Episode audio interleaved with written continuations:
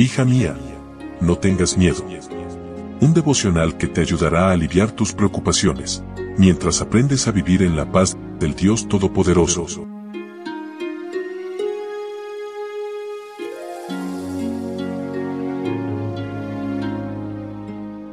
Hoy es 25 de noviembre, día sábado. Hola, hola, ¿cómo estás? Buen día, buen día. Qué gusto poder saludarte en este día especial y darte la bienvenida a nuestro devocional para damas hoy con el título El cristiano, el gobierno y el miedo, primera parte. Leo en Romanos capítulo 13, versículo 3. Las autoridades no están para darle miedo a la gente que hace el bien, sino a los maleantes. Así que, si no deseas temerlas, pórtate bien y las autoridades hablarán bien de ti. ¿Debe el cristiano opinar en asuntos gubernamentales? Pablo dio su punto de vista respecto a ese particular. La autoridad civil fue permitida por Dios con el propósito de preservar el orden. Dios se opone al desorden, al caos y a la anarquía. Ninguna autoridad humana puede reclamar absoluta devoción, este derecho pertenece solo a Dios. El gobierno debe actuar como agente de bien y justicia. Si la autoridad invierte los papeles y se vuelve tirana, debe seguir siendo una ciudadana leal.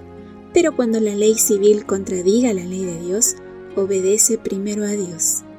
Pablo escribió la epístola a los romanos bajo el gobierno del tirano Nerón, el más temible perseguidor de los cristianos. Fue él que ordenó dar muerte al apóstol. Este emperador romano pagano fue brutal y corrupto y asesinó a muchos adoradores de Dios. Aún así, Pablo nos anima a ser buenos ciudadanos y respetuosos a la autoridad.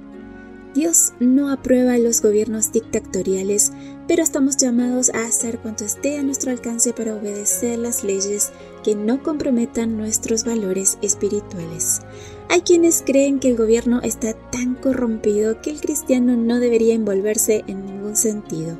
No debería aceptar trabajar para ellos, ni siquiera ejercer el derecho al voto ni prestar servicio militar.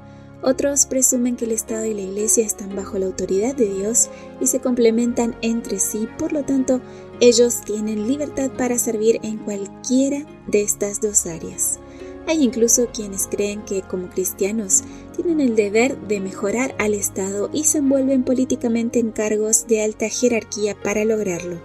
En su opinión, la Iglesia y el Estado han de trabajar juntos para lograr un bien común. El punto de vista paulino es que un gobierno saludable no infunde miedo. Solo los que actúan en contra de la ley deberían temer a los gobernantes.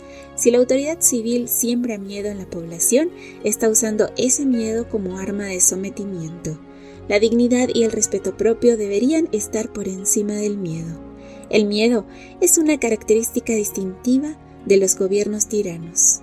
Amiga, si eres una ciudadana fiel, no deberías sentir miedo de tus gobernantes. El que nada debe, nada teme.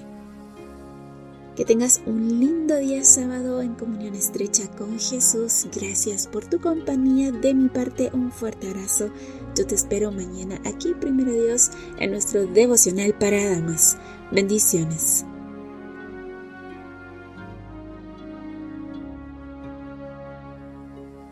Gracias por acompañarnos. Te recordamos que nos encontramos en redes sociales. Estamos en Facebook, Twitter e Instagram como Ministerio Evangelike.